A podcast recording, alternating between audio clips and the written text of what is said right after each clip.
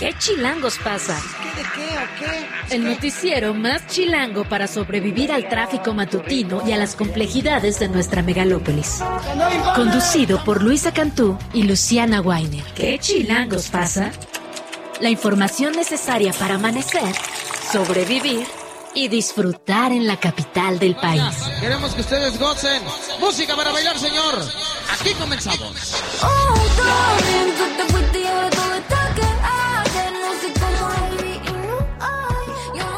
7 con 2, hoy es miércoles 14 de febrero. Es quizá un poco anticlimático abrir con una canción por un rompimiento. Esto es Darling de Nicky Nicole, que confirmó anoche el rompimiento de su relación con Peso Pluma. De hecho, confirmó una infidelidad. En efecto, y que se enteró por la tele. Se Por redes sociales. Un videíto de Peso Pluma en Las Vegas de la mano de otra persona. Si ya es feo eso, imagínate enterarte a través de la televisión. Hay que salir con gente que no sabe en la televisión. Mira, voy a leer su historia. Por favor. Puso una historia en blanco y negro, por supuesto, con el Sí. drama necesario, en Instagram y dice, el respeto es parte necesario del amor. Lo que se ama se respeta, lo que se respeta se cuida. Cuando no te cuidan y cuando no hay respeto, yo ahí no me quedo, yo de ahí me voy. Con mucho dolor sepan que me enteré de la misma forma que ustedes. Perdón, dijo, yo de ahí me voy. Ah. Yo ahí no me quedo. En argentino, léelo, por favor. en argentino, exactamente. Borró todas las fotos además con peso pluma. Sas. Sí, todo, todo, todo. Bueno, feliz 14 de febrero. En efecto, así empezamos este 14 de febrero y empezamos en realidad con información de última hora de la Ciudad de México. eh, este, dos microsismos que se vivieron aquí en la capital. 2.8 con se localizó el epicentro a 3 kilómetros al norte de la Magdalena Contreras. A los pocos segundos llegó eh, uno de magnitud 1.8 también en la misma zona. Y tenemos en la línea a Pablo Vázquez, secretario de Seguridad Ciudadana de la Ciudad de México. Vamos a platicar con él sobre este, sobre este tema. Secretario, bienvenido. Gracias por tomarnos la llamada. Al contrario, gracias, buenos días, estamos a la orden y atentos. Gracias, secretario. Buenos días. Pues preguntarle por las primeras acciones. Imagino vuelos y recorridos. ¿Qué corte de caja hacen a 15 minutos de estos microsismos? Así es, se activó el protocolo de, de protección civil y de seguridad en la Ciudad de México que coordina la Secretaría de Gestión Integral de Riesgos y Protección Civil. De parte de la Secretaría de Seguridad Ciudadana iniciamos el sobrevuelo de la zona donde se percibió el sismo con cuatro helicópteros del agrupamiento Cóndores. Eh, estamos sobrevolando las alcaldías Coyoacán, Benito Juárez, Álvaro Obregón, Cuauhtémoc, Magdalena, Coajimalpa, Miguel Hidalgo y Tlalpan, prácticamente todo el poniente y surponiente de la ciudad. Y por el momento no tenemos eh, afectaciones reportadas. Eh, hubo muy pocos, muy pocas evacuaciones de, de edificios, sobre todo en la, en la zona poniente y estamos activando el protocolo con los recorridos de las patrullas y desde luego el personal de tránsito pendiente en las vialidades. Por el momento no tenemos eh, eh, ninguna afectación reportada y no tenemos ninguna emergencia de integridad física de alguna persona reportada. Eh, vamos a seguir desde luego pendientes hasta que se dé por terminado ya el protocolo. Eh, ¿Se sintió, me imagino, en todas estas alcaldías que menciona que se está realizando el protocolo, secretario? Sí, en algunas más que otras, por lo que eh, tenemos de, la información recabada por el por el C5, pero de todas formas los cuatro helicópteros están sobrevolando todo el poniente por si hubiera eh, algún tema. Como, como decía, hasta el momento nada que nada que reportar de gravedad. Recomendaciones para la población en estos próximos minutos y horas, secretario. Eh, como siempre, eh, mantener la calma, eh, que sigan las indicaciones, sobre todo en los edificios eh, de empresas o, de gobierno, que sigan las indicaciones de sus brigadas de protección civil, eh, que revisen eh, cualquier cosa que pudiera parecerles extraña en sus hogares en términos de la de la propia infraestructura de los inmuebles y que lo y que reporten. Están abiertos los teléfonos el propio 911 abierto para reportar cualquier cosa. Eh, igual si hubiera alguna persona que suele suceder en estos eventos que eh, se ponen muy nerviosas y entonces pueden incluso llegar a, crisis nerviosas que, que hablen al 911 y con gusto atenderemos todos los casos. Insistir mucho que no se reportan eh, daños hasta el momento ni ninguna eh, lesión en personas Saldo blanco de todo tipo, son buenas noticias, secretario. ¿El reporte en el caso de encontrar alguna afectación en la vivienda sería el 911 también?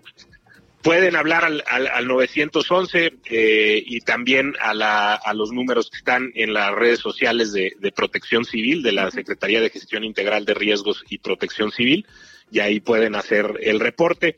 Eh, hasta el momento no tenemos, insisto, de lo que hemos recibido ninguna ninguna afectación reportada. Secretario Pablo Vázquez, muchísimas gracias por estos minutos. Si nos permite, mantenemos el contacto. Claro que sí, muchas gracias y seguimos a la orden. Muy buenos días y gracias. Estamos escuchando a Pablo Vázquez, secretario de Seguridad Ciudadana de la Ciudad de México. Justamente, ya lo decía, saldo blanco en todo sentido. No hay afectaciones reportadas hasta el momento. Nos decía que hubo pocas evacuaciones aquí en la ciudad. Fueron dos microsismos, el primero de 2.8, el segundo de 1.8, ambos a tres kilómetros de la alcaldía Magdalena Contreras, aquí en la capital. Se sintió fuerte, la verdad. Se aquí donde estamos se sintió... Una micro sacudida, digamos, pero sí, lo que bien decía él, el poniente, ¿no? Digamos, Sí. todas las alcaldías Sí. colindantes con Magdalena Contreras, Álvaro Obregón, Coajimalpa, Coyoacán, se sintió por ahí también en Benito Juárez y Miguel Hidalgo.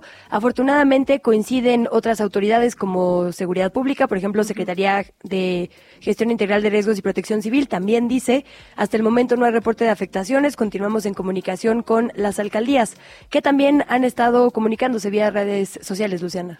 En efecto, estuvimos ya el Lía Limón, la alcaldesa de Álvaro Obregón, tuiteaba hace unos minutos que estos dos sismos se percibieron en la alcaldía. Protección Civil inicia verificación de daños. En caso de cualquier afectación, favor de reportarla y comparte los números. Esto me parece importante. Eh, son los números de emergencia, atención de la alcaldía Álvaro Obregón, 55 65 24 21 15 o 55 52 72 0222. Estos son los números de emergencia para Álvaro Obregón, pero la verdad que varios alcaldes y alcaldesas se estuvieron pronunciando en, en los últimos minutos. Lo mismo en Miguel Hidalgo, Mauricio Tabe también compartió algunos teléfonos de emergencia, dice en su cuenta de Twitter, que por supuesto 911 es el número universal, pero también la base de protección civil de la alcaldía en el 55 52 76 7769, repito 55 52 76 7769 para protección civil en Miguel Hidalgo. El alcalde de la Benito Juárez, Santiago Tabuada, dice fuerte sismo que se acaba de sentir en la Ciudad de México. México Conservemos la calma, esperemos protocolos de autoridades por las calles de nuestra ciudad. Este es básicamente el mensaje que dan varios funcionarios públicos, también el jefe de gobierno Martí Batres, que llama a la calma, a esperar los protocolos. Y e importante, importante lo que nos decía el secretario de Seguridad capitalino, saldo blanco al momento, no se reportan afectaciones, no se reportan personas lesionadas, no hay e, en este momento ninguna señal de alerta, pero siguen los protocolos de emergencia, eso hay que decirlo, ya, ya lo decía, cuatro cóndores sobrevolando nuestra capital, particularmente la zona poniente, donde se sintió con más, con más fuerza, la verdad, este, estos dos microsismos. Pues seguiremos muy atentas y muy de cerca estos dos microsismos, ya lo decías bien, 2.8 y 1.8 grados. Continúan los recorridos de seguridad, hay saldo blanco por el momento, lo que sería esperable es únicamente algún susto, los ataques Sí, de pánico sí, usuales, sí, digamos, de este tipo de acontecimientos, deben registrarse y reportarse al 911. Por el momento no ha habido ningún caso del que las autoridades tengan información. ¿Te parece si seguimos, Luciana, con la información del día de hoy? Tenemos un programa también cargado de otros temas y, por supuesto, regresaremos a cualquier actualización sobre estos dos microsismos. Vamos a estar platicando más adelante con Neil Arias Vitino, que es defensora de los derechos humanos, sobre esta propuesta que avanza en el Senado para prohibir los matrimonios infantiles. Está dirigida específicamente a zonas donde eh, sabemos, digamos, que esto es una realidad, como por ejemplo la montaña de Guerrero.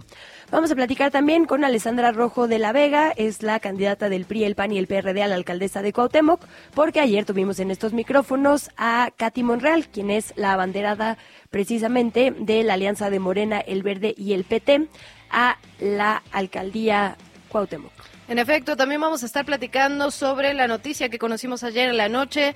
Se, se rechazó dar esta suspensión, esta suspensión definitiva sobre las corridas de toros, por lo tanto van a continuar. Vamos a volver a platicar con Jorge Gaviño, diputado local, coordinador de la Asociación Parlamentaria Izquierda Liberal y justamente una de las personas que la verdad ha estado llevando este tema, esta, esta lucha contra las corridas de toros desde ya pues hace mucho tiempo y vamos a estar platicando primero cuáles fueron los argumentos para que se, se rechace esta suspensión y por otro lado cuál es el camino, ¿no? ¿Dónde sigue? Sabemos que hay varios amparos presentados, estaremos platicando sobre eso más adelante y también, y como no podía ser de otra forma, Luisa Cantú, estaremos platicando con la gerente senior de comunicaciones de Bumble, porque obviamente hoy es el 14 de febrero y la verdad es que Bumble y Chilango hicieron una un reportaje interesantísimo, la verdad con un montón de información muy muy interesante sobre pues cuántos solteros, cuántas solteras, por qué la gente dice que está soltera. Es decir, hay mucha información que creo que nos va a dar un panorama mucho más amplio, no solo del 14 de febrero, sino de cómo estamos chilangos y chilangas en ese sentido. Tenemos también hoy a Eugenio Fernández y a Quique Hernández, nuestros colaboradores sobre medio ambiente y deportes. Así que, ¿te parece si empezamos? Venga. El presidente Andrés Manuel López Obrador tuvo una reunión ayer con el jefe de gobierno, con Martí Batres, con la gobernadora del Estado de México, Delfina Gómez, y con el titular de la Conagua, Germán Santoyo, para hablar sobre el tema del desabasto de agua en la zona metropolitana del Valle de México, analizar también las acciones que permitan hacer frente a la temporada de sequía. Hay que decirlo, la verdad es que el tema de la sequía es portada en varios medios de comunicación nacionales el día de hoy, incluso algunas imágenes brutales de, de Valle de Bravo con la presa absolutamente seca.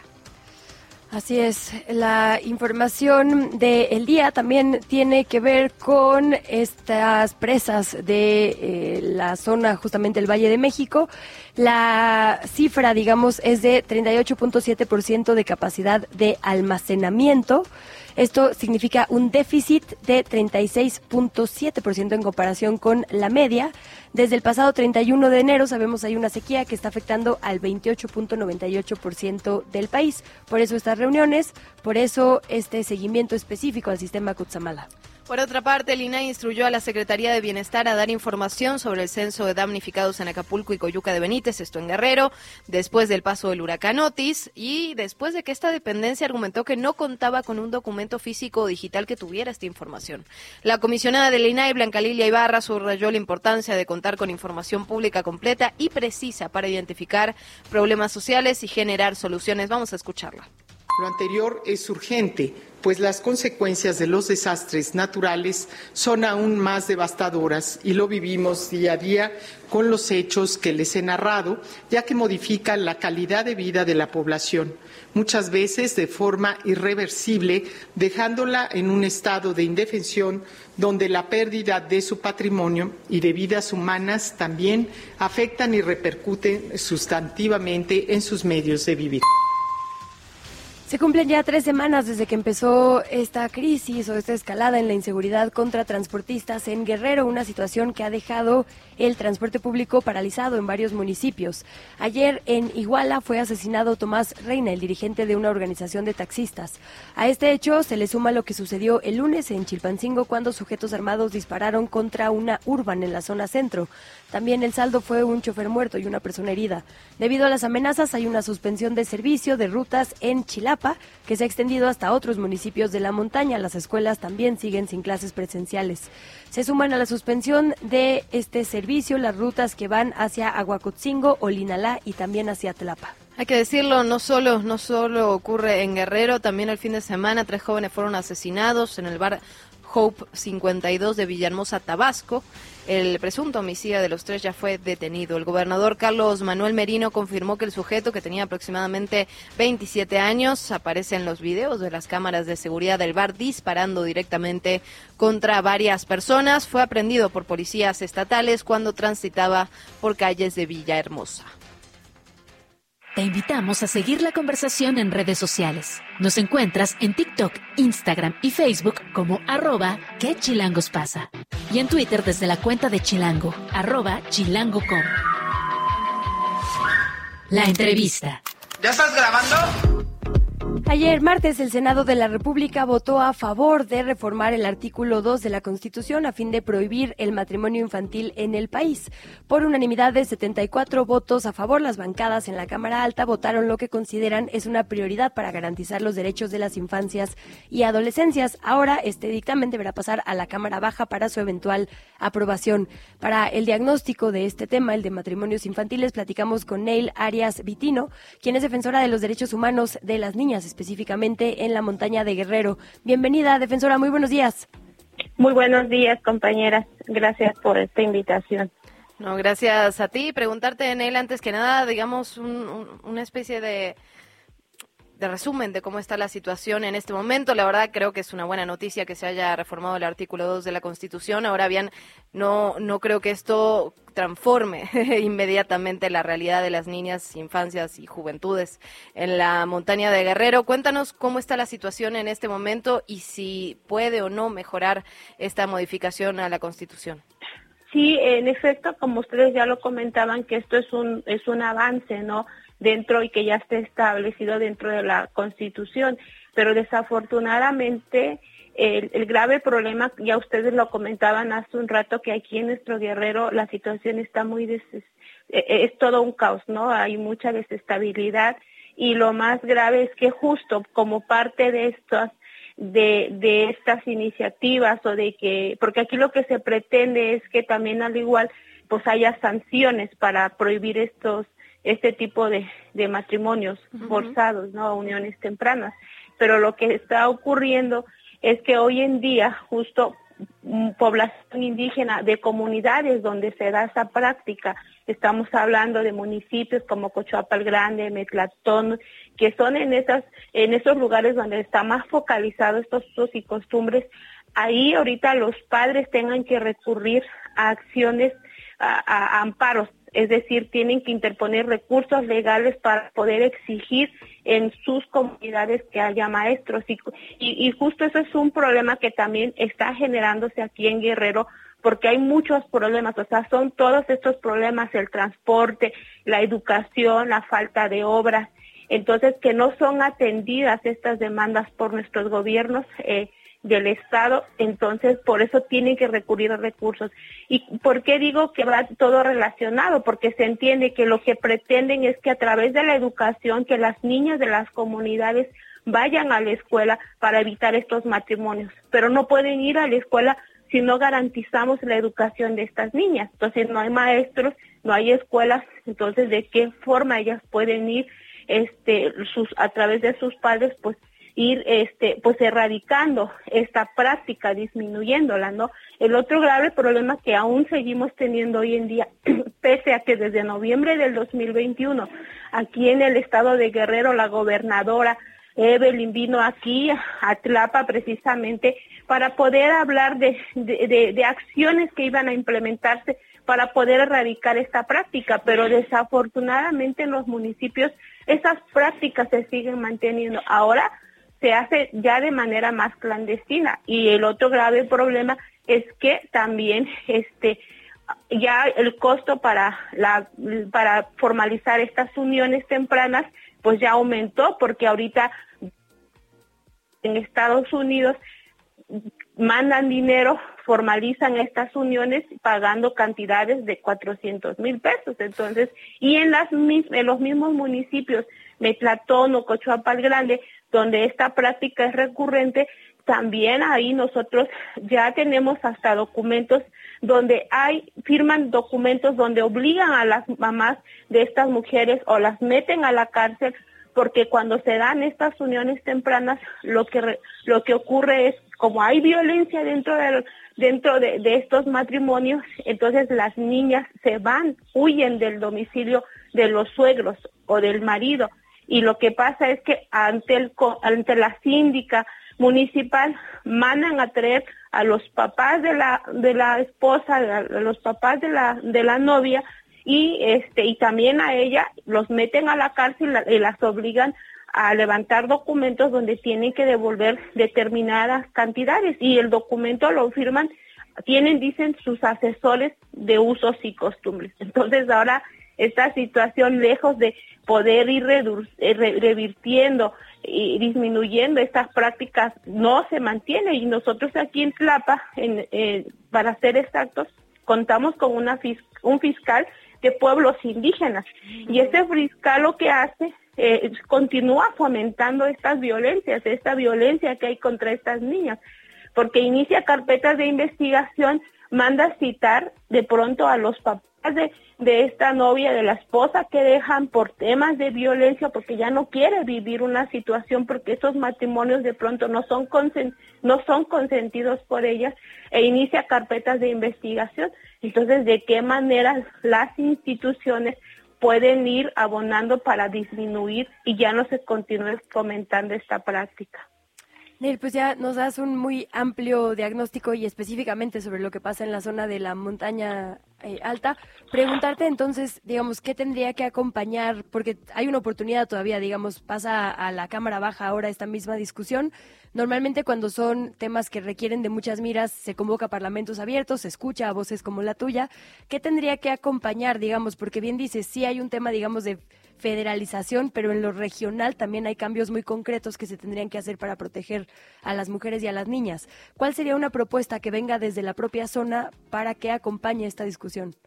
Sí, aquí hay dos, dos, dos cuestiones. La primera que en, en, en efecto para este de acuerdo a los elementos que señala este este porque ya se va a ser penalizado porque habla de cuando hay uniones tempranas cuando se da entre menores dice que no es un delito pero aquí la práctica es que estos matrimonios se dan entre menores o sea pueden casar a niñas de 13 de 12 años pero la casan también con o, o la unión temprana la hacen con un menor de edad no necesariamente tiene que ser con una persona mayor porque ahí dice que la sanción va a ser cuando sea una persona mayor de 18 años, pero esta práctica aquí no, también será entre menores. Entonces, si es entre menores, no es no es un delito. Y, Y es lo otro, forzada por los padres, ¿verdad? Por- claro, claro, por supuesto. O sea, por supuesto, el tema es que esas niñas de 12 años, ellas no consienten estas uniones. Las niñas de pronto si van a la escuela y todo eso, nos ha tocado ver historias donde las niñas lloran porque ellas quieren continuar en la escuela, pero son forzadas a, a estas uniones. Y lo otro, que lo más complicado y que consideramos nosotros que ahí es donde debe llamarse la atención es cómo revertimos toda esta pobreza estructural que vivimos. Se tiene que atender los problemas de educación, se tiene que se tiene se tiene que buscar los mecanismos de cómo se atienden estos problemas, lo- los problemas también de salud, la, la, fa- la falta de, de empleo dentro de las comunidades, por eso la, la gente tiene que emigrar a otros estados. Entonces también el derecho a los pueblos, al desarrollo de los pueblos indígenas seguimos teniendo para acceder a esas comunidades. Son comunidades muy alejadas, muy marginadas, donde no ha llegado el progreso, o sea, sus carreteras siguen estando eh, en condiciones inservibles y ahora más en las temporadas de lluvia son de difícil acceso. Entonces esos son los grandes problemas que primero deben de atender para poder erradicar, consideramos, esta práctica. Una solución integral, multidisciplinaria, que atienda a todos los frentes. Eh, Neil, de verdad, muchísimas gracias por platicar con nosotras esta mañana. Es un tema que nos interesa, al que le vamos a dar seguimiento, así que micrófonos abiertos para ti y tu equipo, siempre que quieras. Muy, muy amable, gracias compañeras, buen día. Muy buen día. Neil Arias Vitino, Vitiño, defensora de derechos humanos de las niñas indígenas, justamente en esa zona de la montaña de Guerrero. Qué interesante lo que plantea, ¿no? En realidad el matrimonio es infantil el síntoma de un- una Sí, enfermedad sí, que sí. es la desigualdad terrible en esa zona. Absolutamente. Sí, es verdad. Pues Y, y que las sí, que las soluciones y las propuestas también abarquen eso, el tema de la educación, del transporte, de la pobreza, de la desigualdad. En fin, vamos a seguir platicando de esto mientras hacemos una pausa. Son las 7 de la mañana, 24 minutos. Vaya que empezó movido este miércoles. Hacemos pausa y venimos. ¿Qué chilangos pasa? Regresamos. La entrevista. ¿Ya estás grabando?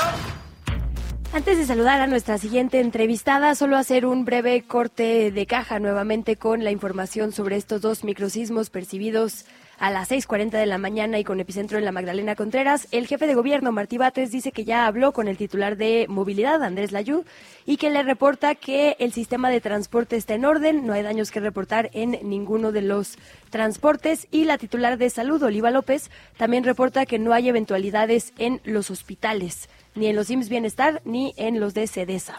En efecto, sigue el saldo blanco, como ya nos comentaba Pablo Vázquez al inicio de este espacio. Por supuesto, estaremos dándole seguimiento al tema, pero también tenemos que platicar sobre eh, el campo político, sobre lo que ocurre particularmente en la alcaldía Cuauhtémoc, ayer platicábamos con Katy Monreal, la banderada por Morena. Hoy vamos a platicar con Alejandra Rojo de la Vega, candidata del PRI, PAN y PRD a la alcaldía de Cuauhtémoc en la Ciudad de México. Una alcaldía, ya lo hemos dicho, fundamental, un bastión, la verdad, electoral en esta capital y que además ha estado, digamos, en, en pugna en estos últimos años. Por lo tanto, Alessandra, muchísimas gracias por estar con nosotras esta mañana. ¿Cómo estás? Bienvenida. Muy buenos días, con el gusto de saludarlas y a todas las personas que nos escuchan. Igualmente, candidata, bienvenida a estos micrófonos. Pues preguntarte de origen por cómo sientes que recibe el bloque, digamos, de oposición. Creo que ninguna designación de candidaturas ha estado libre de polémica en ninguno de los bloques que disputan los puestos de elección popular. Eh, ¿Sientes buen recibimiento por parte del PRI, del PAN y del PRD a tu nombramiento como abanderada por la Cuauhtémoc? Sí, la verdad me siento muy contenta y orgullosa porque fue un espacio que se abrió para la ciudadanía. Me atrevo a decir que de los pocos que abrieron para gente externa a los partidos, que pues me, me considero una mujer que, que ha luchado durante años por los derechos de las mujeres, por la igualdad. Soy activista feminista, mamá, y muy contenta que hayan abierto este espacio y pues siempre fiel a mis convicciones y siendo congruente con lo que pienso y hago y pues así se reflejará si llegamos a gobernar.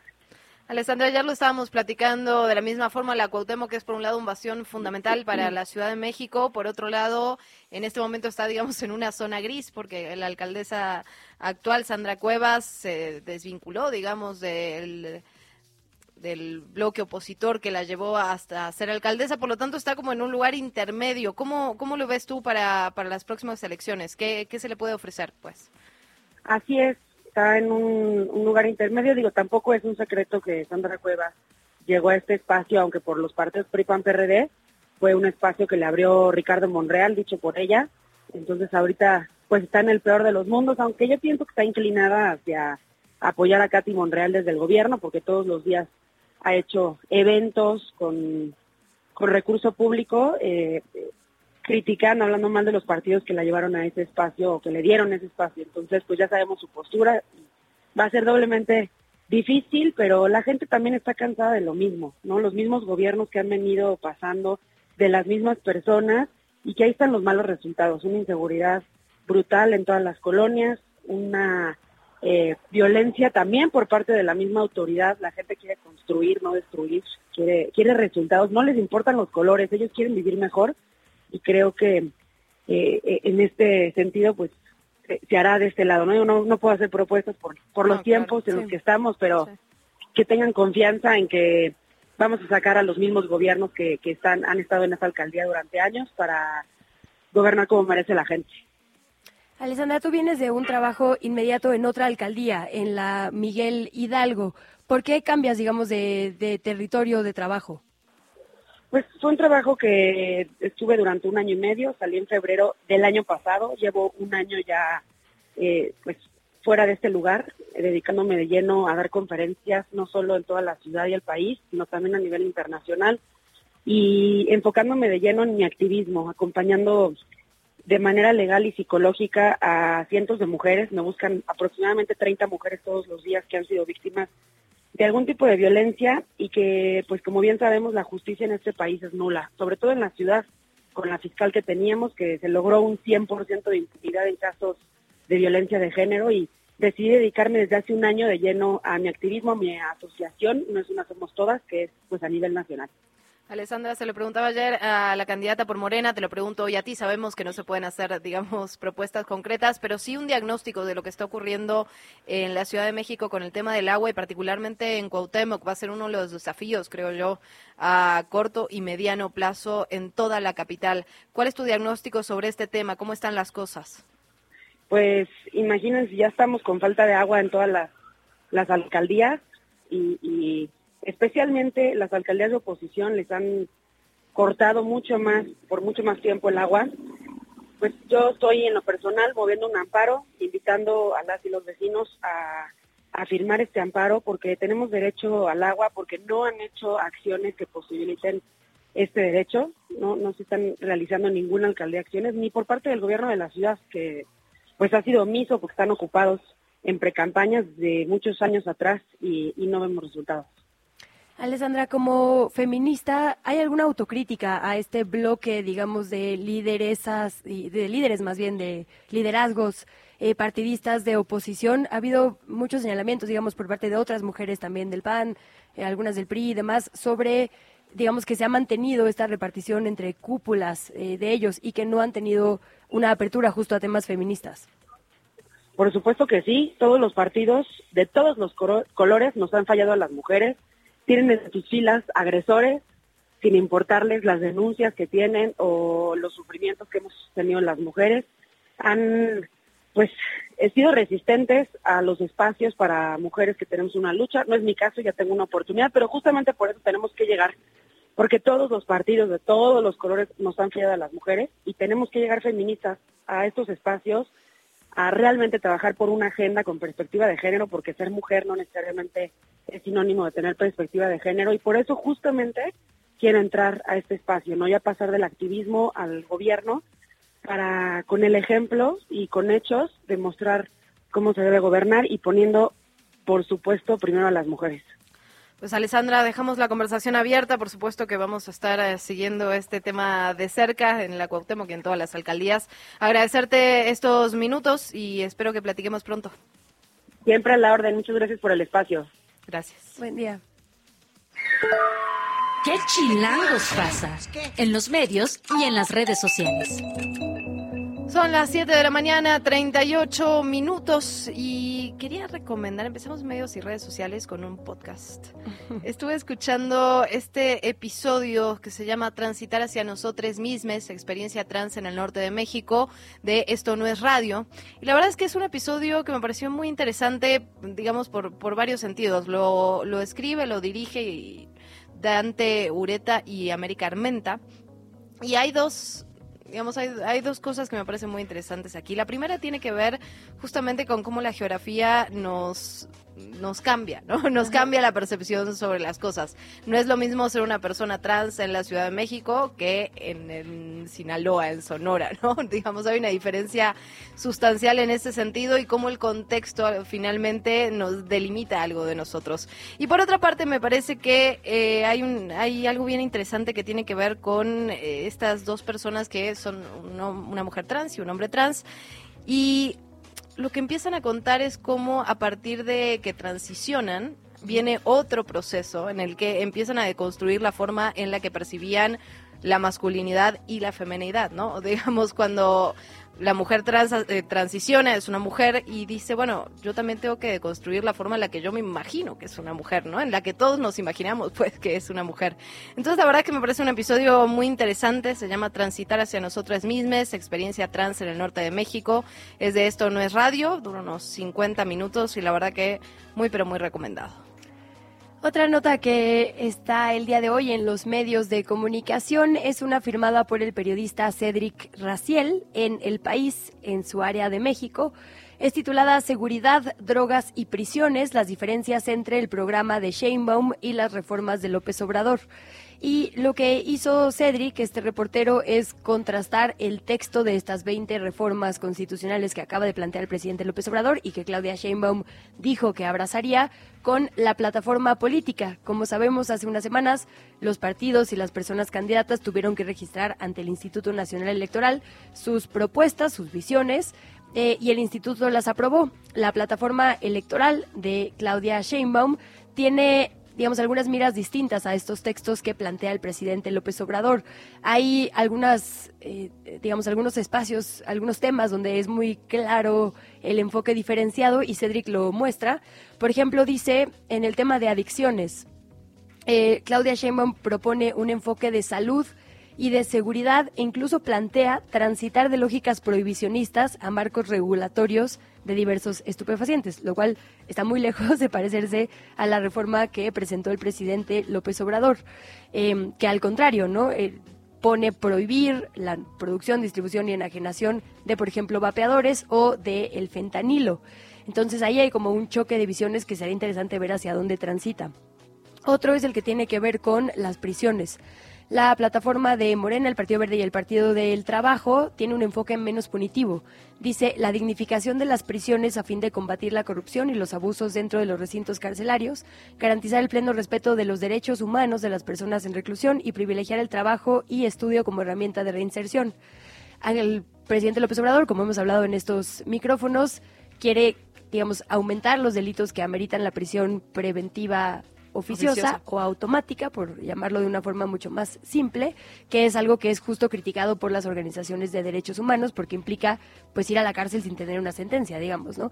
Entonces, Cédric hace un recuento sobre los momentos en los que la plataforma que ya presentó y aprobó el INE de Claudia Sheinbaum contrasta o, o pueden ser hasta contrarios, perdón, directamente a lo que está diciendo el presidente López Obrador. Y eso es interesante. A mí me gusta pensar que sí hay espacio, digamos, dentro de los propios partidos para visiones distintas, para disensos y para una, digamos, transición verdadera de poder y de ideas en esta elección que vendrá. Entonces vale la pena leer para entender dónde se unen y diferencian las figuras en los partidos. La entrevista. ¿Ya estás grabando? 7 de la mañana, 43 minutos. Hablábamos ya sobre esta, ¿cómo se? Este juez negó la suspensión definitiva a la asociación Todas y Todos por el amor a los toros. Por lo tanto, las corridas continuarán en la Plaza México. Es un tema al que le hemos estado dando seguimiento y agradecemos muchísimo que Jorge Gaviño, diputado local, coordinador de la Asociación Parlamentaria Izquierda Liberal, esté con nosotros, con nosotras nuevamente. Diputado, bienvenido. ¿Cómo está? Muy bien, muchas gracias. Saludo con mucho afecto a Luisa, Luciana, también al auditorio. Igualmente, diputado, muchas gracias. Pues otra vez, y paso a paso, por favor, eh, hay una nueva negación, digamos, a la suspensión definitiva, pero entiendo que todavía no es el tema de fondo. ¿Nos puedes hacer un breve recuento, digamos, de dónde están las diferentes batallas legales por el tema de toros? Sí, cómo no. Bueno, este, se presentó un, un amparo con eh, solicitud de suspensión provisional y definitiva. Eh, nos obsequiaron originalmente la suspensión provisional. La contraparte, es decir, la Plaza de Toros se fue a queja, se fue al colegiado, es decir, una instancia superior del tribunal, y eh, ellos determinaron levantar la suspensión. Eh, el día de ayer hubo la- una audiencia para resolver la suspensión definitiva, que prácticamente con los mismos argumentos de levantamiento de la suspensión, este, pues aplicaron que no, no, no nos correspondía la suspensión definitiva. Esto implica que el juicio sigue eh, y nos vamos a ir al fondo del tema. ¿Cuál es el fondo del tema? Bueno, lo que se está planteando por parte de todas y todos por amor a los toros es que la constitución de la ciudad y también de la república ordenan la protección a los animales de alguna manera. La, la constitución de la Ciudad de México prohíbe el maltrato a los animales. Eh, pero leyes secundarias como la ley de espectáculos públicos o como la ley de protección a los animales, de alguna manera permite que el toro bravo, que el toro de Lidia, sea tratado con maltrato en los espectáculos públicos hasta llegar a su muerte, a su sacrificio. Entonces, lo que se está planteando es eh, qué debe de prevalecer, lo que dice la Constitución por jerarquía de la ley o, o lo que dice una ley secundaria de espectáculos públicos. Ese es el fondo del tema que estamos nosotros planteando y que tiene que resolver el tribunal primero. Seguramente habrá instancias para irnos al colegiado y luego pues quizás llegar hasta la Suprema Corte con ese tema. Nosotros pensamos que a la larga este asunto se va a ganar porque la Constitución es muy clara en la defensa de los animales. Diputado, ¿cuáles fueron los argumentos que utilizó el juez para negar esta suspensión definitiva? Nos decía que son los mismos que utilizó para levantar la suspensión provisional que tenían, pero ¿cuáles son? Es decir, ¿cuál, cuál es la argumentación que lo respalda? Sí, la, la argumentación es de que la, la Suprema Corte en alguna sentencia anterior dijo que cuando una empresa haya tenido un permiso por una ley o por un reglamento, se debe considerar ese permiso legal, como la ley de espectáculos públicos permite que se lleven a cabo corridas de toros.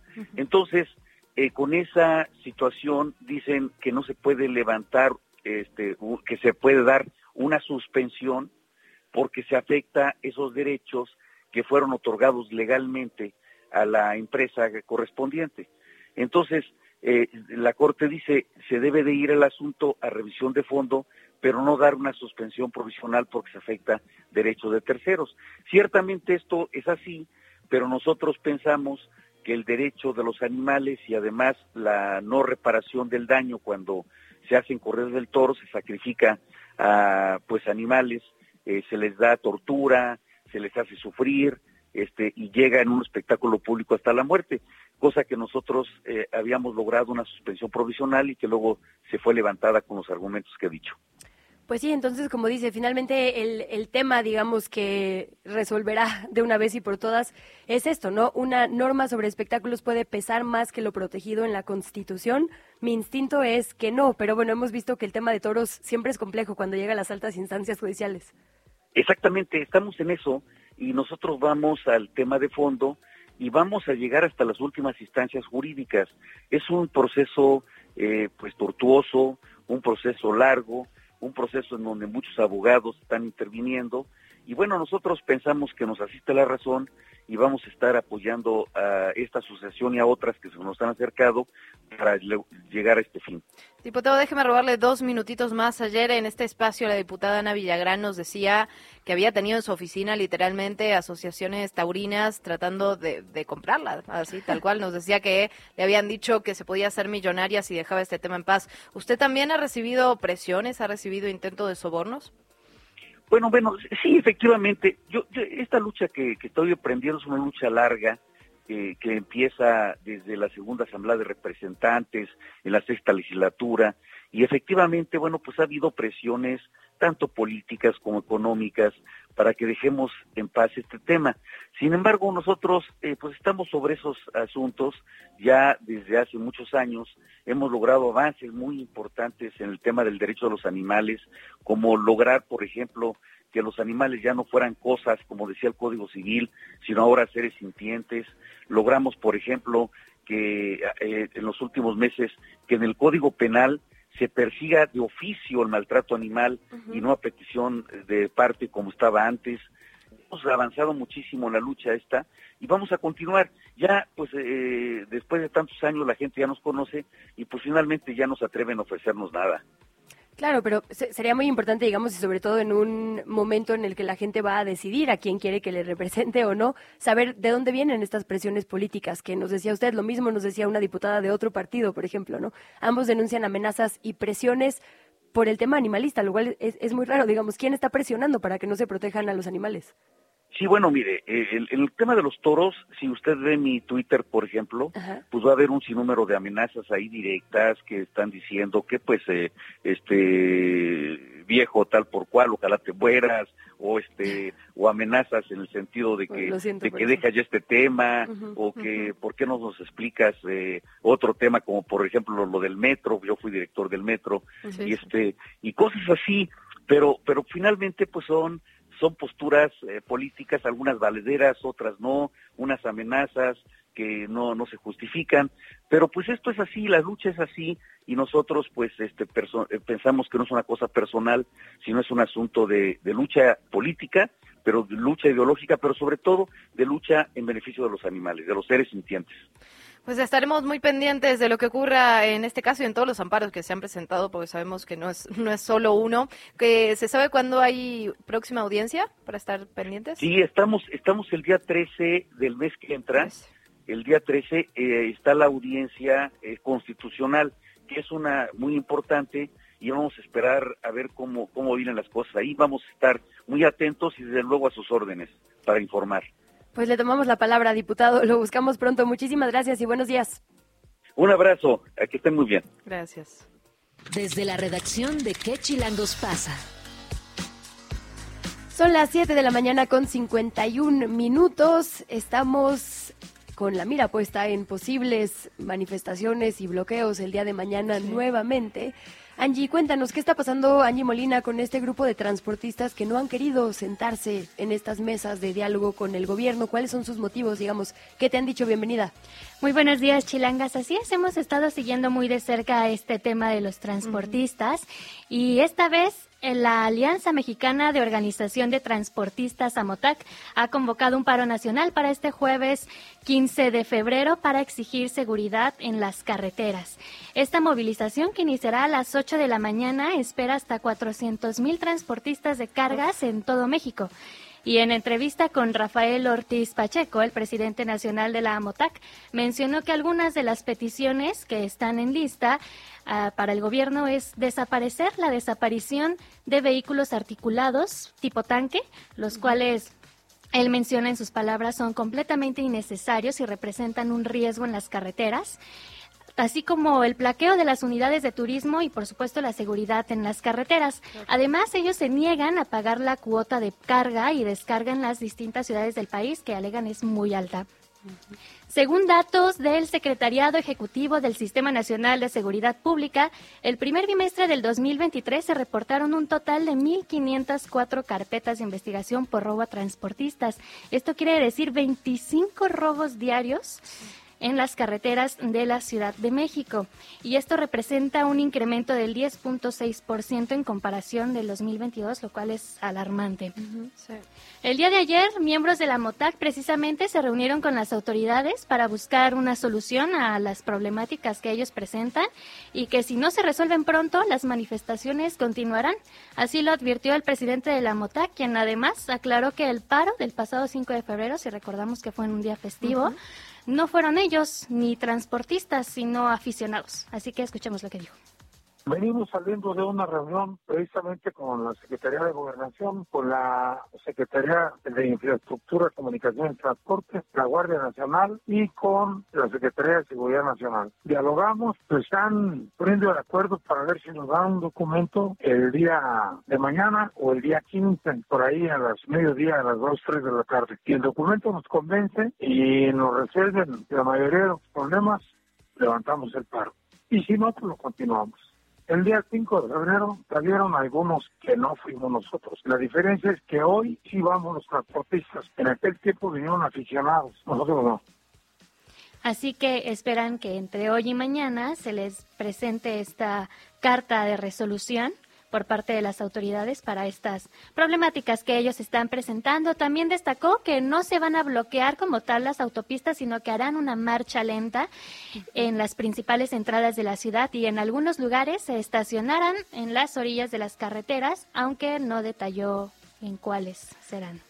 Pues hay que decirlo, ¿no? La verdad es que por un lado sabemos lo que implican este tipo de bloqueos, el, el, caos absoluto, pero también se entiende por la brutal violencia que se está viviendo en las carreteras. Sí, es un aumento en el asalto a transportistas, cada vez es, cada vez hay más violencia en estos asaltos y y bueno, lo que llama la atención un poco es, la otra vez estuvimos el 5 de febrero, justamente platicamos con ambos grupos y uno sí salió a marchar ese 5 de febrero, el otro finalmente, eh, a partir de estas mesas de diálogo con el gobierno, pues decidieron no, no hacer este paro generalizado que se había anunciado. Veremos qué pasa mañana, pues.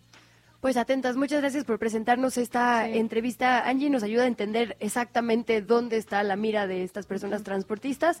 Y pues sí, como dicen, veremos si las demandas que entiendo son muy concretas, más eh, Guardia Nacional, habían dicho la vez uh -huh. pasada en estos micrófonos, y la resolución de estos temas eh, llegan finalmente a una ruta para implementarse el día de mañana. Si no, pues lo seguiremos de cerca también. gracias, Angie. A ustedes, volvemos. ¿Qué chilangos pasa? Regresamos. Son las 7 de la mañana con 59 minutos. Vamos a nuestro segundo resumen informativo y comenzamos con temas locales. La dirigencia de Morena en la Ciudad de México registró ayer de forma oficial a sus candidatos y candidatas a las alcaldías de Iztacalco, Tláhuac y Benito Juárez, también Iztapalapa, rumbo al próximo 2 de junio. Es decir, ya habían hecho públicos los nombres de quienes serían las y los abanderados. Ahora acudieron al registro formal ante el Instituto Electoral. La Comisión Nacional de Elecciones también publicó un tercio, digamos, de los nombres de quienes serán sus candidatas y candidatos a diputaciones.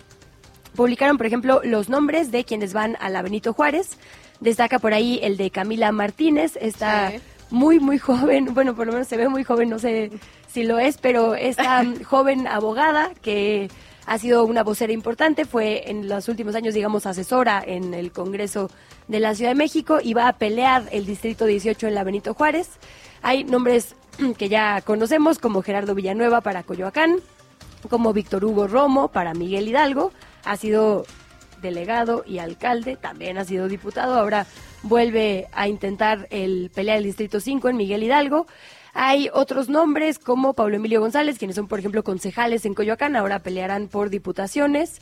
Otros nombres que eh, ya son conocidos y que llaman la atención son, por ejemplo, Jesús Esma, el actual diputado por el Partido Verde, buscará el Distrito 11 en Venustiano Carranza. Fernando Zárate, que es una figura, digamos, también ya de mucha trayectoria en el Partido Verde, va a pelear por el Distrito 23 en Álvaro Obregón.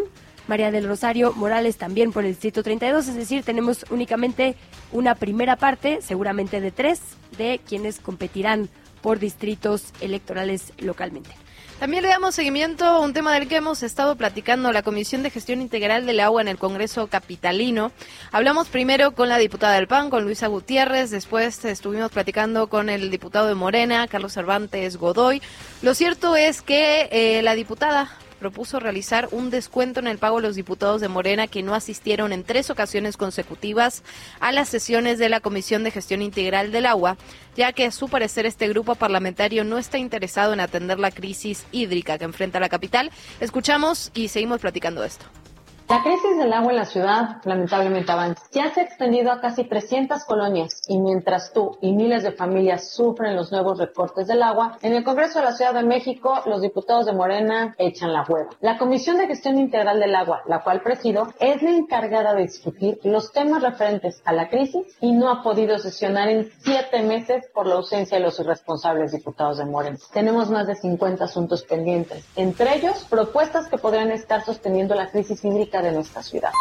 A ver, esto es parte, digamos, lo dijo también en estos micrófonos, que ella había querido sesionar con esta Comisión de Gestión Integral del Agua, que Morena se lo- no se lo había permitido, que porque el secretario pertenece justamente a, a este partido. A ver, hay que decir varias cosas. Lo primero y más importante es que la Comisión de Gestión Integral del Agua no sesiona desde hace año y medio, no sesiona de forma ordinaria.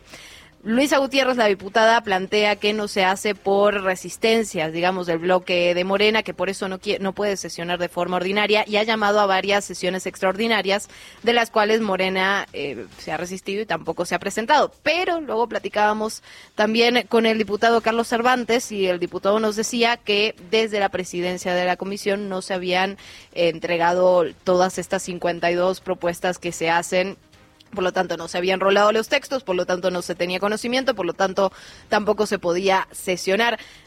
La verdad es que esté la bolita donde esté la bolita, sea quien sea la responsabilidad, la- es gravísimo, es gravísimo que la Comisión de Gestión Integral del Agua lleve un año y medio sin sesionar cuando es el tema, uno de los temas que está en la agenda pública de la Ciudad de México que ha empeorado en el último tiempo, no es nuevo, esto ya lo hemos platicado también, evidentemente el tema de, del agua no es nuevo, pero sí ha empeorado. Y eso es una realidad y va a seguir empeorando, digamos, no solo por una cuestión de gestión, sino por una cuestión medioambiental, de calentamiento global, etcétera, etcétera. Entonces, eh, qué, qué grave, ¿no? Que por diferencias políticas, pues no se pueda sesionar. Y muchos de los temas, de hecho, pasan por el Congreso, si bien no lo central, digamos, no las decisiones en cuanto a diseño de política, sí muchos, como bien dices, por ejemplo, eh, ah, o sea, hay un tema de sequía, como dices, y de medio ambiente inevitable, pero hay otros que no, como los temas de corrupción inmobiliaria, como los de inversión en infraestructura. Sí. Todo eso, de hecho, pasa por el Fugas, lo hemos Congreso. platicado un montón de veces. Sí. ¿Cuánto dinero se le designa a atender este tema? ¿Cuántos permisos se aprueban y en qué zonas? Todo eso sí pasaría por el Congreso. Entonces, como dices, que no hayan sesionado. Y la verdad es que no hay documentación que pruebe que se ha intentado en año y medio, ya sea por convocatoria de un partido o de otro, pues lo puede hacer la presidencia o la secretaría, incluso para llamar a comparecer a los funcionarios y que les expliquen de qué manera habría un trabajo conjunto eficiente, ¿no? Pero bueno, ahí atorado y la verdad es que hay una declaracionitis de todas las partes que a la gente no les resuelve nada. Absolutamente. Vecinos del Valle, de la zona de Valle de Bravo, en el Estado de México, acudieron a la Ciudad de México para movilizarse frente a las oficinas centrales de Conagua. Están protestando por la situación en que se encuentra la presa Miguel Alemán. De acuerdo con las personas vecinas, cuenta con menos de un tercio de su capacidad. Cerraron la avenida Insurgentes exigiendo una audiencia con autoridades de este organismo y una solución para evitar la desecación del lago. Escuchamos cómo sonó esta protesta.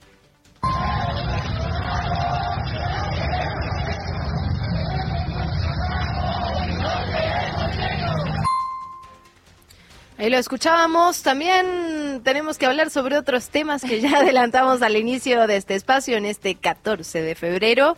Con motivo del Día de San Valentín, el INEGI hace esto que me encanta, la verdad. Empieza a sacar cifras sobre eh, fechas particulares y termina siendo muy interesante. A ver, en los últimos 12 años el número de divorcios en México se duplicó y llegó a una tasa de 33 cada 100 matrimonios. Estos son eh, estadísticas del instituto. En 2022, por ejemplo, se registraron 166.766 divorcios.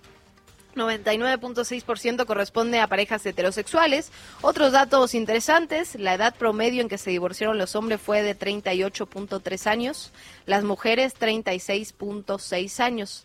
Me tengo que casar rápido para divorciarme. Para poderte divorciar. Exacto. Bueno, por dos, ¿eh? duración promedio- no dice nada. Yo ya. este tren ya zarpó. Como no, ese barco ya zarpó. Oye, Luisa Es- Cantó, está interesante. Uno de cada tres matrimonios entonces termina en divorcio, pero está bueno ese dato de la duración promedio de matrimonio es de 17 años. Oye, a mí me parece bastante bueno. Éxito. 17 Éxito absoluto, oye. Un hijo O sea. mayor de edad, pues. O sea, sí, no, no es cualquier cosa. Eso sí es un éxito, la verdad. Y hay que decirlo, bueno, este es, digamos, divorcios, pero también debe haber una tasa de cuánta gente elige no casarse. Ahí sí. Yo estoy echando agua a mi molino, pero seguramente habrá, muy, digo, ya hay como un cambio de paradigma social Claro, respecto al matrimonio. claro. Habrá mucha gente que elige no casarse y hay mucha gente que también elige ser soltera, ¿no? Ayer, el número de Chilango que comentábamos ayer lo dice.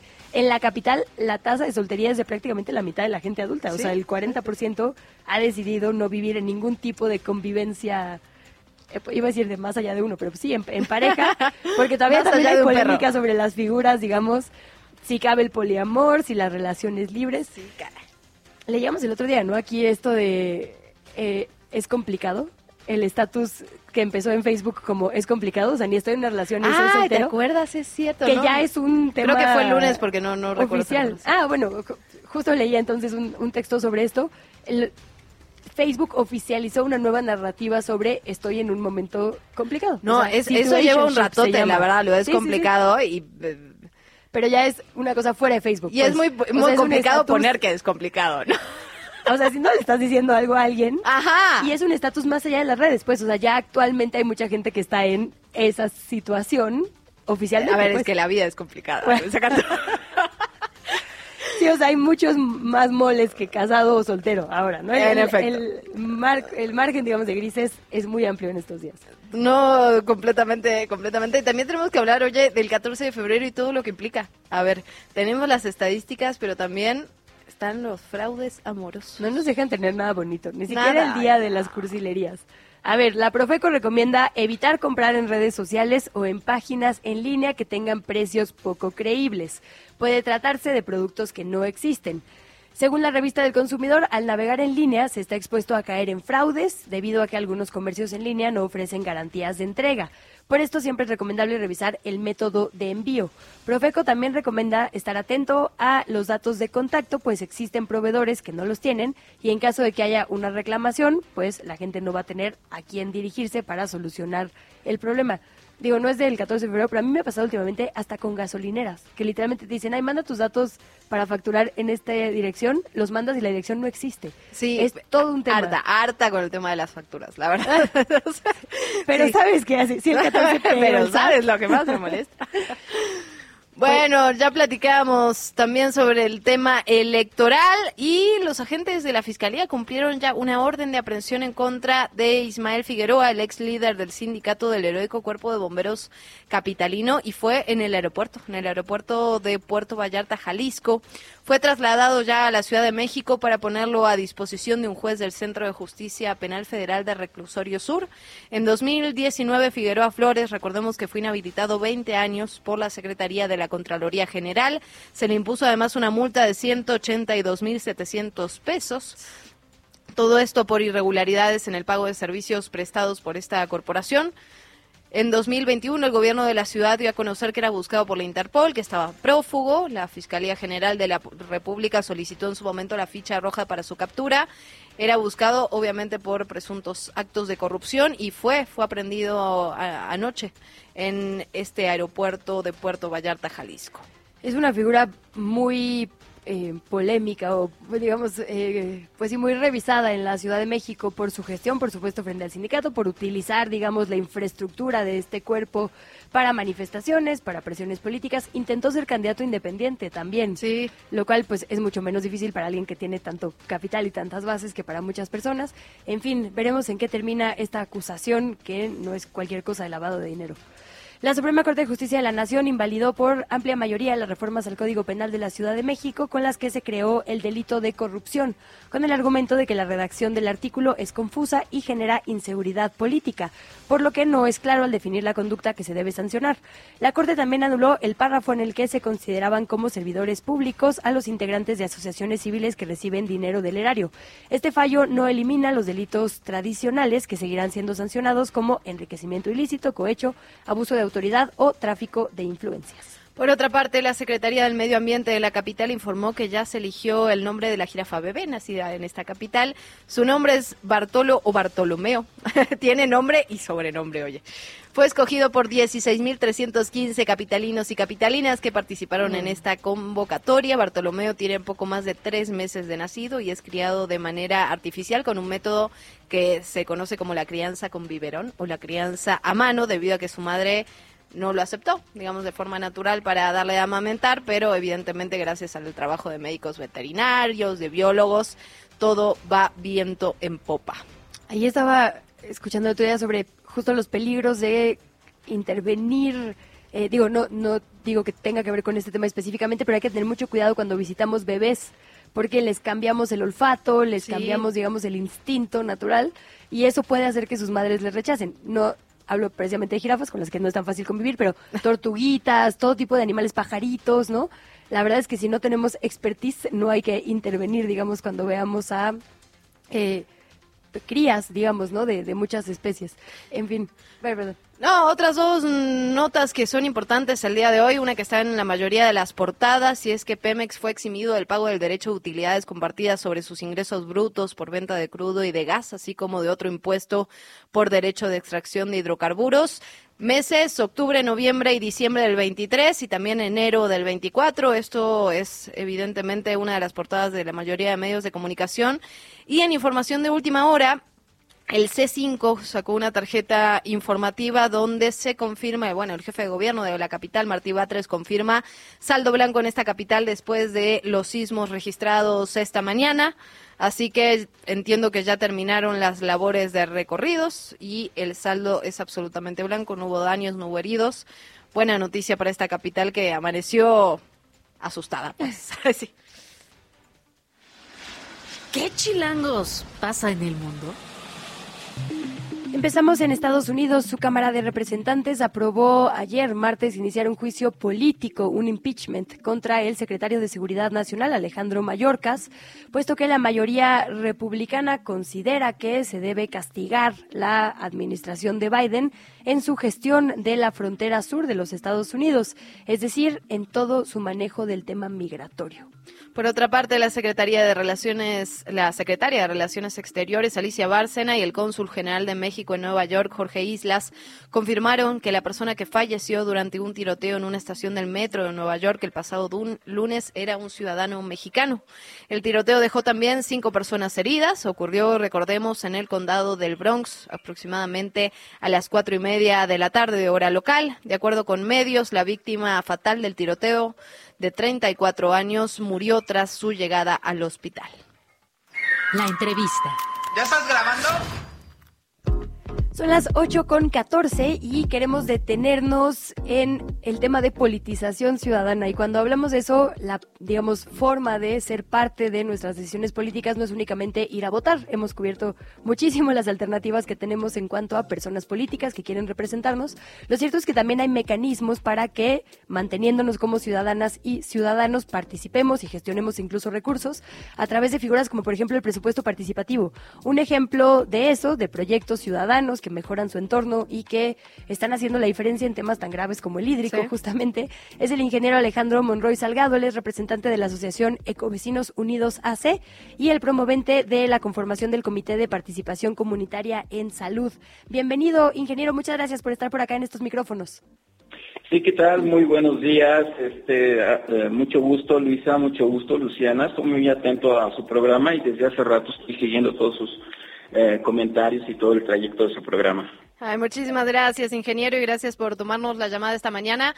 Pues preguntarle en un inicio de qué se trata esto del pozo de absorción pluvial. Ustedes ganan, digamos, eh, la asignación del presupuesto participativo 2023-2024 y qué proponen y qué están llevando a cabo.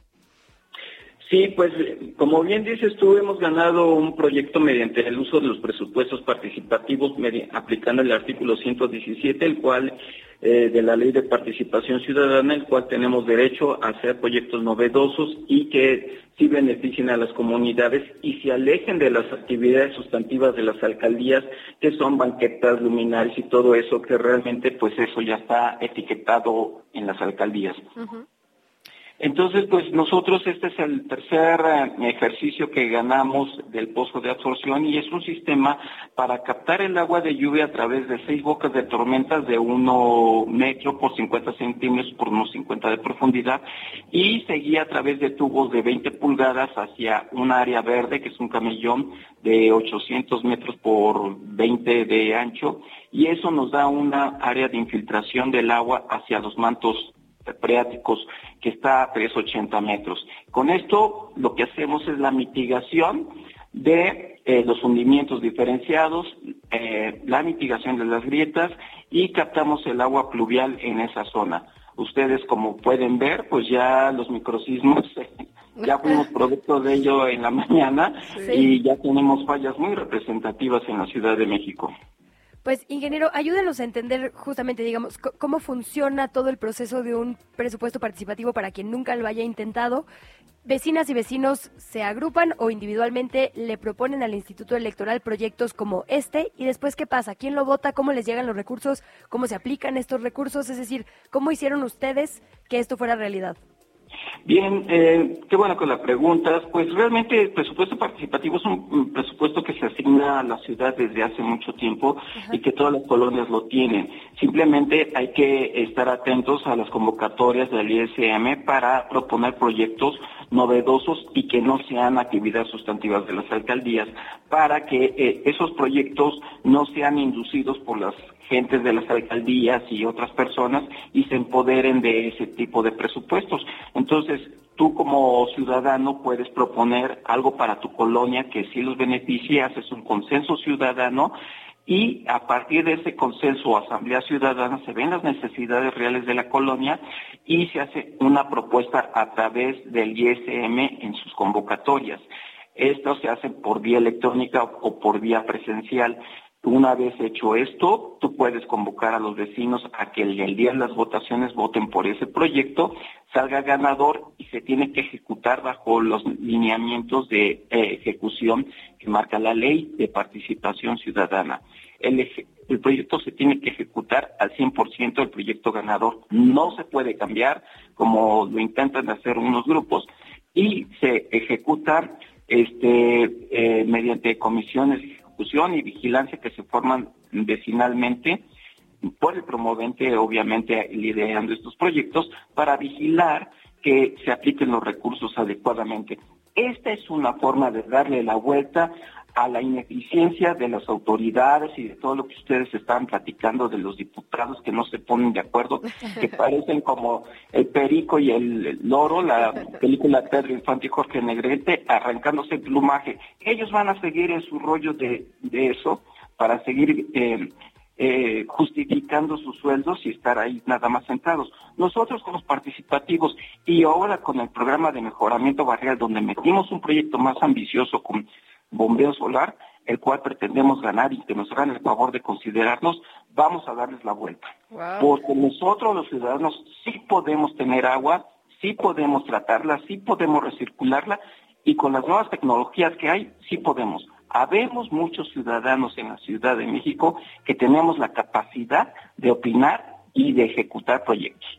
Ingeniero, me parece fundamental esta parte que dice de usar el presupuesto participativo para algo que no supla, digamos, las obligaciones que tiene en efecto la alcaldía, ¿no? Porque a veces, por falta de trabajo, pues terminamos haciendo propuestas que en realidad lo debería hacer la- la- las autoridades, ¿no? Me parece muy, muy importante esto que dice y también volver un poquito a- al proyecto en sí. Entiendo que son unos tubos que agarran el agua de lluvia y que finalmente se van hacia unos pozos. ¿Estoy a lo correcto? En lo correcto, sí, realmente esto le llamamos como ingeniería ranchera, porque hay que ensayar con los diámetros, con las permeabilidades del suelo, hay que ensayar con el volumen. Actualmente tenemos un pozo que se excavó de 80 metros cúbicos, esa es la capacidad que puede captar en una lluvia, en una precipitación de 50 60 milímetros en la Ciudad de México. Se tiene calculado que en la Ciudad de México llueve alrededor de 500 a 800 milímetros anuales. Eso multiplicado por el área que tú tengas de tu colonia, eso es lo que vas a estar recibiendo. Ya es peligroso cuando andamos eh, recibiendo una lluvia de 70, 80 o de 100 milímetros, porque entonces es cuando nos inundamos. Es muy curioso. La ciudad se inunda, pero no aprovechamos el agua, la mandamos al drenaje, ¿no? Tal cual, tal cual. Y sobre este nuevo proyecto que nos puede adelantar.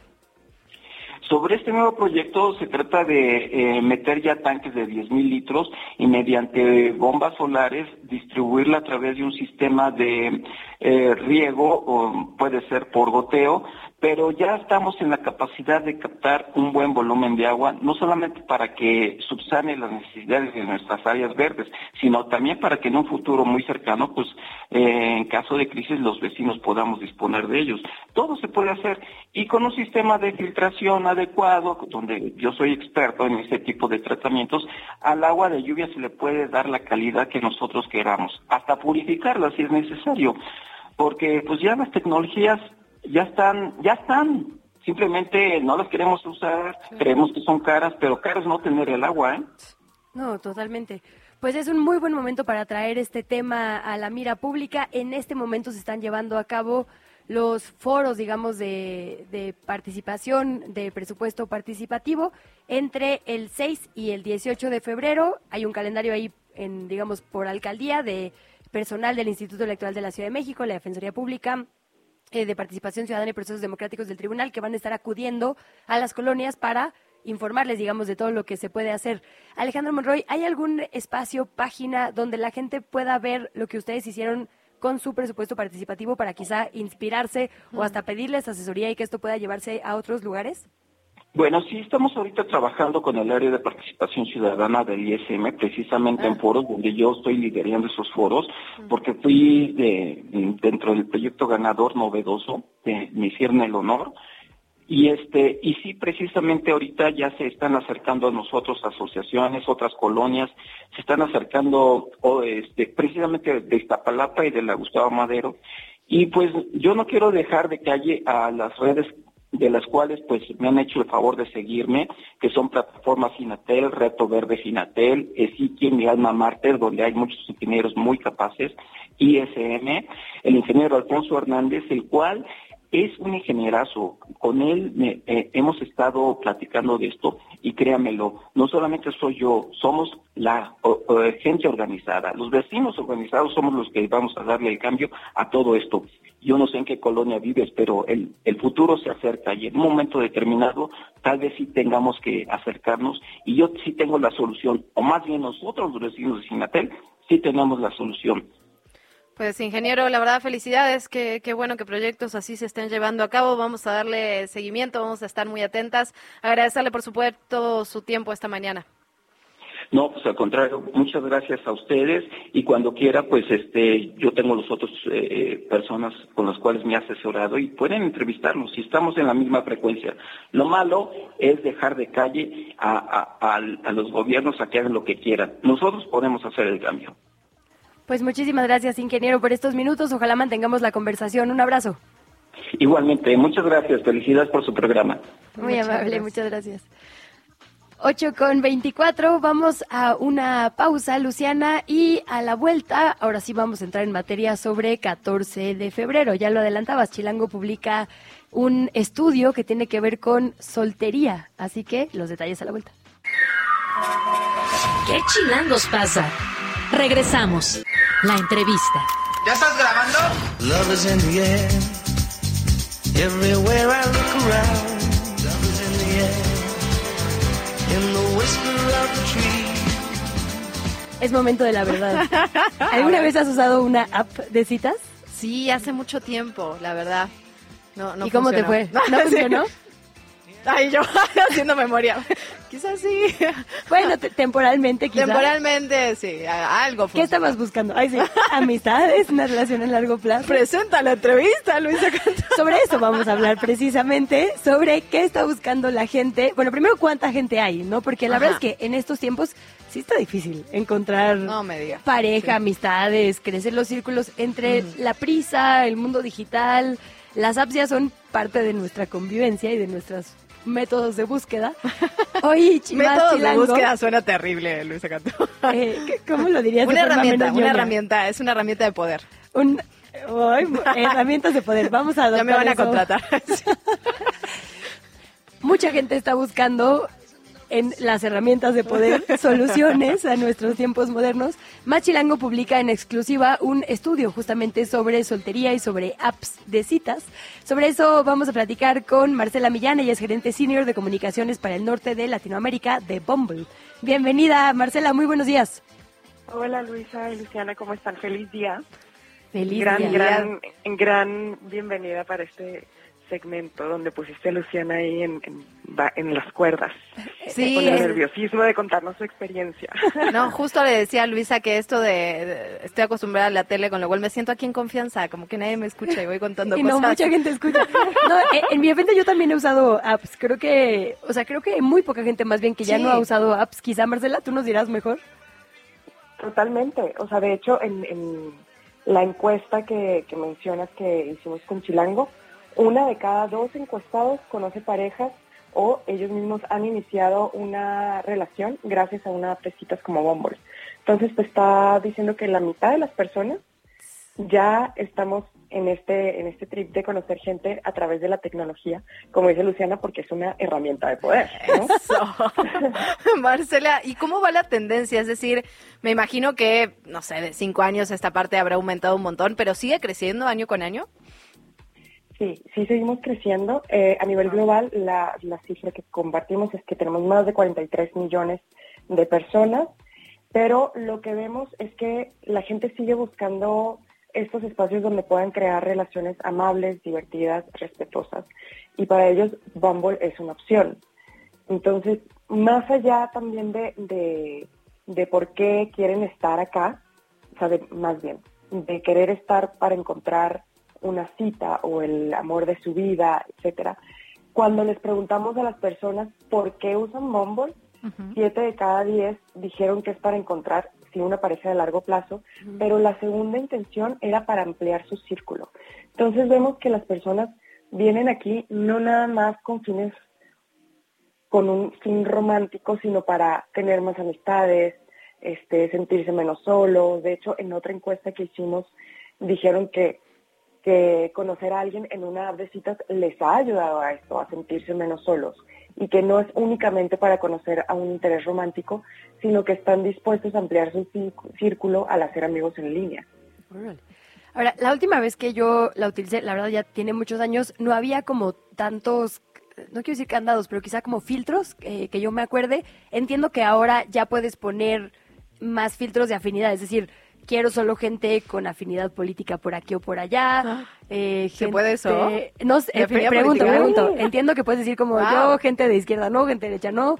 eh, yo, taurinos no, taurinos sí. Eh, ¿Es correcto? O sea, como que cada vez puedes evitarte más, mm, eh, bueno, choques, digamos, o Evitarte una mala primera cita, ¿no? Así Sí, de, no no lo quería poner así. tiempo. Digo, tampoco quiero promover la no convivencia entre personas No, que piensan sí, distinto, pero bueno, lo cierto es que muchas veces sí ayuda a saber que coincides en cosas Los no negociables al esenciales. menos, ¿no? Exacto. Sí. Oye, hoy Claro, andas con claro. unas definiciones no negociables, Sí. herramientas de poder. así. si necesita usted que alguien le arregle una cita, Luciana es la persona. ¿Qué, qué- qué Me encanta. no negociables podemos poner el día de hoy? Pues los que los no negociables son los que cada persona tenga de ahí va un trabajo de introspección personal, ¿no? Claro. Pero lo que lo que me interesa aquí de lo que estás diciendo es que hablas de los filtros y de cómo tú a través de construir tu perfil puedes destacar qué son esas cosas importantes. Por ejemplo, ahorita que, que tenían su invitado de, de lo que está pasando en Ciudad de México en torno al agua, eh, tú puedes poner que la ecología te importa muchísimo. Entonces, a lo mejor si estás con alguien que te dice, no, pues yo me tomo baños de 30 minutos. O sea, para ti ese va a ser- mi club de golf. Sí, sí, sí, para ti ese va a ser un no negociable y lo puedes filtrar a través de filtros avanzados que te permiten ajustar la búsqueda con parámetros tan específicos como tú quieras, como este que le guste el yoga, pero que tenga perritos, que no tenga hijos, pero que a lo mejor quiera, que, o sea, Mm. puedes ser tan granular como lo desees. Sin embargo, también, también lo que recomendamos es pues no cerrarse a conocer gente que, que piensa diferente a nosotros. ¿Por qué? Porque nos podemos estar perdiendo de conectar con alguien que puede sumar muchísimo en nuestra vida, nada más porque pusimos algo en los filtros que, que ya lo saca de, de ese pool. Sí, de acuerdo, Obviamente ¿no? los no negociables, o sea, los no negociables que nos sintamos súper fuertes sobre ello, pues sí hay que ponerlos. Pero estos y otras y otras funcionalidades tenemos en Mumble y la y vemos que la gente le gusta. O tres de cada diez personas confían en que estas funcionalidades les ayuda a su dating journey. Y hay que recordar que cada persona aborda este proceso de las citas de manera diferente y tienen distintas necesidades. A lo mejor para Luciana es importante identificar perfiles con opiniones políticas compartidas, estilos de vida o metas familiares desde un principio. Y por eso tener filtros ilimitados te, te va a ayudar muchísimo a ti. O a lo mejor tú, Luisa, que si tienes poco tiempo, ver tu D-Line, que son las personas que te, que te han dado like, significa que puedes acelerar tus matches y saltar a la conversación más rápido, etcétera. Entonces, aprovechar todas estas funcionalidades nos ahorra muchísimo tiempo y nos da una experiencia al siguiente nivel, con más control y podemos identificar las conexiones significativas más rápidas. Marcela, déjame preguntarte por esta encuesta que hicieron eh, con Más Chilango, especialmente, ¿hay alguna diferencia entre chilangas y chilangos? Es decir, ¿encontraron muchas diferencias en, en cuestión de hombres y mujeres? ¿Sabes qué? No encontramos tantas diferencias, o sea, hay diferencias eh, pequeñas. Por ejemplo, cuando les preguntamos por qué, por qué creen que las personas en Ciudad de México están solteras, la mitad, casi la mitad de los encuestados de todos, dijeron que es por no encontrar a la persona ideal y no se quieren conformar. O sea, esa era la razón principal. Hombres y mujeres coinciden con esa razón, pero eh, el 45% de los hombres que concordaba con esto versus un 42% de las mujeres. Entonces, realmente no es tanto. La segunda razón, por ejemplo, era no querer o no poder con un compromiso emocional. Y aquí las mujeres eran las que coincidían más con esta aseveración, que era el 33%, pero los hombres con un 25%, o sea, muy, muy por abajo. O sea, Sin reconocer nada. No, es una broma, es una broma. Oye, Marcela, y también eh, me interesa mucho la parte que decías eh, de amistades, ¿no? No solo, ay sí, no es la señora, la señora de la mesa hablando, pero la mitad de la gente eh, que de, en esta encuesta, digamos, que publican en Más Chilango, dice que uno de sus mejores amigos llegó a su vida Wow. vía este medio. Eso es un montón. muy lindo. Igual y no funcionó esa cita, Sí. pero puede ser una buena amistad o de origen se buscaba una amistad entonces. Pues no, no sabemos. Cada, es una, cada persona tiene una historia diferente. Claro, Y como te digo, cada quien aborda su dating journey de una manera muy particular. Pero esto, esto también lo retomamos de este lado con mucho valor porque estamos en un contexto en el que estamos más conectados, pero a la vez conectar realmente de manera auténtica con personas nos cuesta más. ¿Por qué? Porque estamos en un eterno scroll, ¿no? Y porque pensamos que las interacciones son muchas veces poner like o comentar en un post y ya, se queda hasta ahí. Entonces, lo que ofrece Bumble, de que puedas ampliar tu círculo y conocer gente que de otra manera no lo harías en tu, en tu escuela o en tu trabajo o a través de amigos, es súper valioso. Y sí, la mitad, casi la mitad considera que sus mejores amigos los han conocido a través de citas. Qué ¿Y ¿Por qué increíble. esto es importante? Ajá, porque, y lo, lo quiero marcar esto en, la epidemia de soledad también que el año pasado publicó la, declaró más bien, la Organización Mundial de la Salud. En esta encuesta, la mitad de los chilangos dijeron que se sienten menos solos en comparación al año pasado. Y tres de cada diez dijo que conocer a alguien en una app de citas los ha ayudado a sentirse menos solos. Entonces, esto es importante. Ahora, ¿qué pasa? Muchas veces decimos, no, es que no me está funcionando. Aquí yo veo, yo veo dos cosas y no sé si les ha pasado. A ver, Luciana, tú dime. A ver, a ver. Uno, o sea, hay veces que estamos sentadas esperando o sentados esperando que llegue el amor a nuestra vida y que mágicamente como en una rom-com que choquemos con esta persona en la calle, ¿no? O que toque a nuestra puerta o que sea ¿Y un encuentro así súper, súper utópico que no va a ocurrir. Que llegue a la cabina de Radio Chilango. Chilaquiles para por favor. claro, claro, claro. Eh, y un cafecito bien caliente, sí.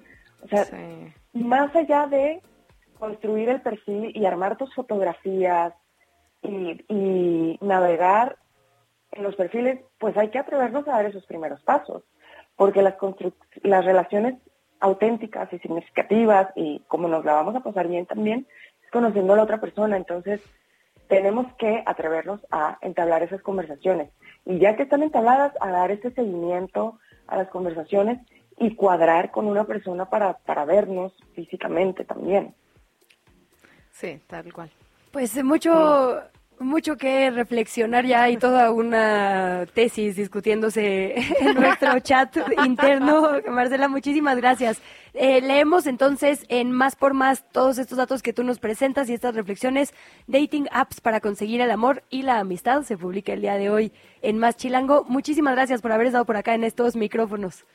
Ya Muchísimas gracias. Tendrás cuatro nuevas eh, usuarias, según veo en nuestro chat, por lo menos el día de hoy. Sí, no, se, se sumaron, ¿eh? O sea, yo no, yo no, tengo que decirlo, pero, No, no, no. pero otras que se, se, ponen se. Sí, lo dije muy mal.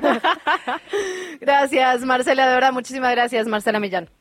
A ustedes, bye. Bye, bonito, 14 de febrero. Plantas, gente y otros bichos. Con Eugenio Fernández en ¿Qué chilangos pasa? Eugenio, ¿cómo conociste a Leti? Ay, siento que ustedes tienen una historia de amor importante. Hay una dating app de por medio. No, ellos son ambientalistas los dos, además, Sí. entonces seguro sí fue como de rom Usaron los, ay, sí. Ay, sí, los filtros. No, nos conocimos en la maestría y además me la pasé un año detrás de ella y no me hacía ningún caso, pero la tenacidad Ah. acaba rindiendo frutos. Órale. Pues qué ya queremos la historia completa. Sí. Ah, exacto. Dos personas muy talentosas, la verdad es que sí, no, no es justo que se junte, hay sí tanto talento en un solo matrimonio.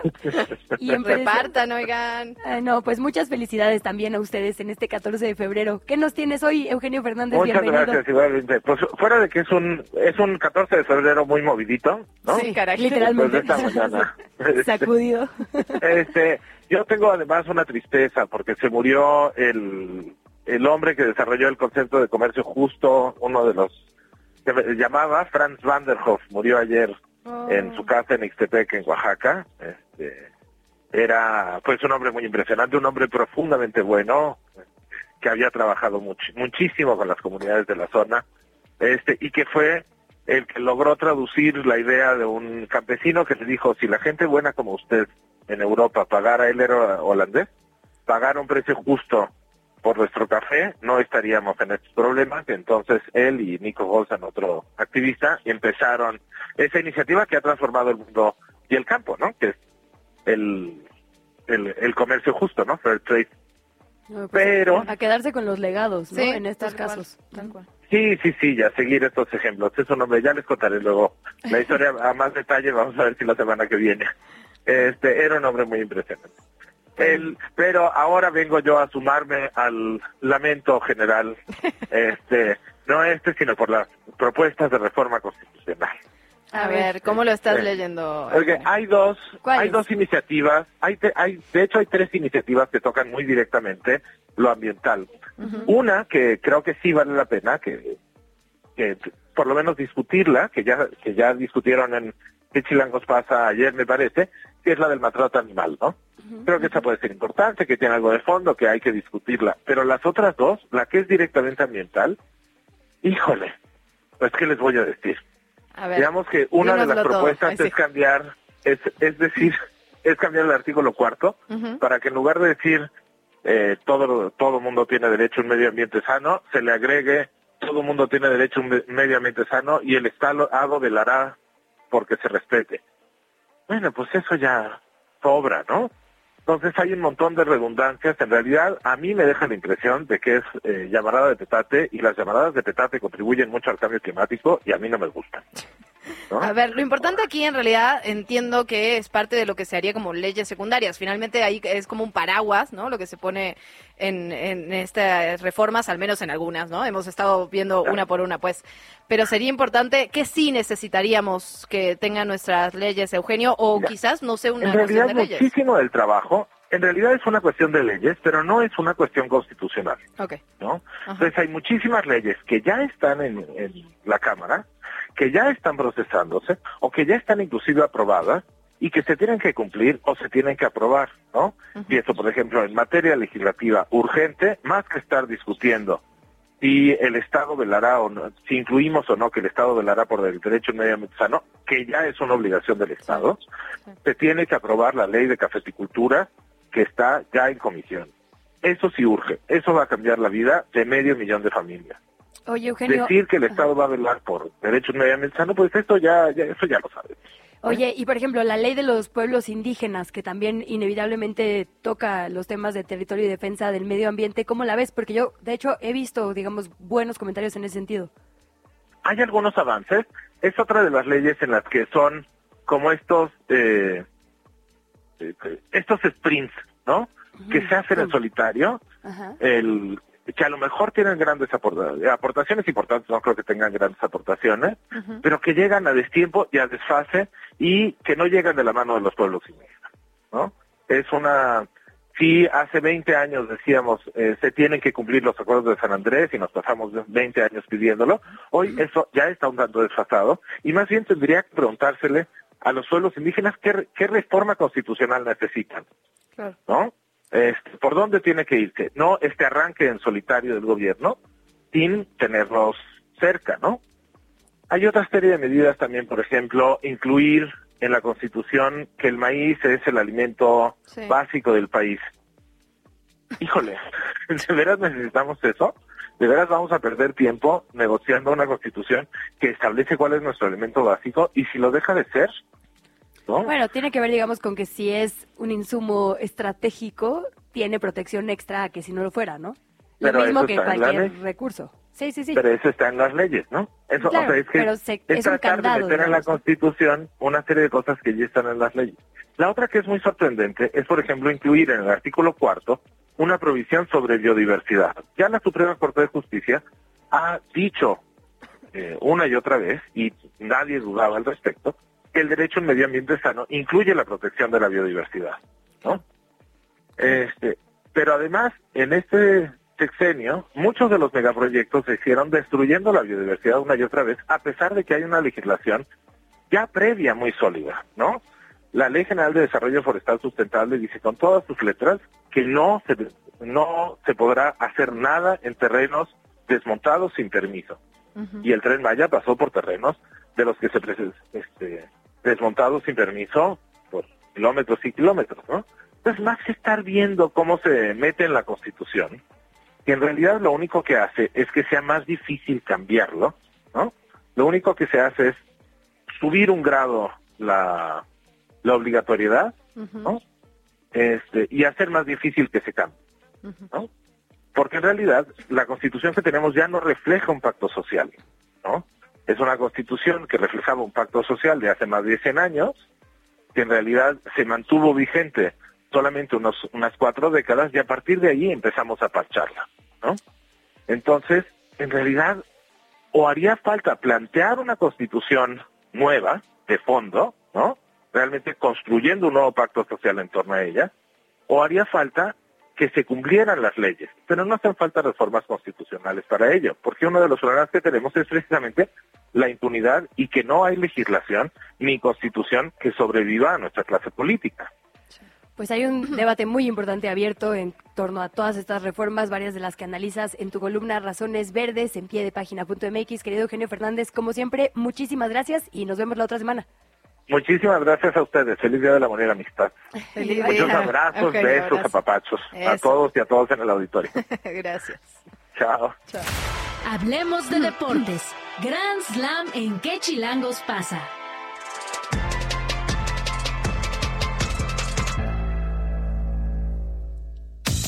Antes de despedirnos, siendo las 8 de la mañana, 51 minutos, recibimos con mucha alegría y felicidad a Kike Hernández para hablar de deportes. Kike, ¿cómo estás?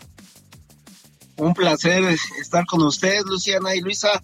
Pues bueno, eh, ¿cómo sintieron el temblor? Sí, nos agarró aquí a punto de entrar. Sí, sí se siente en la cabina, confirmado, Sí, sí. Ay, sí.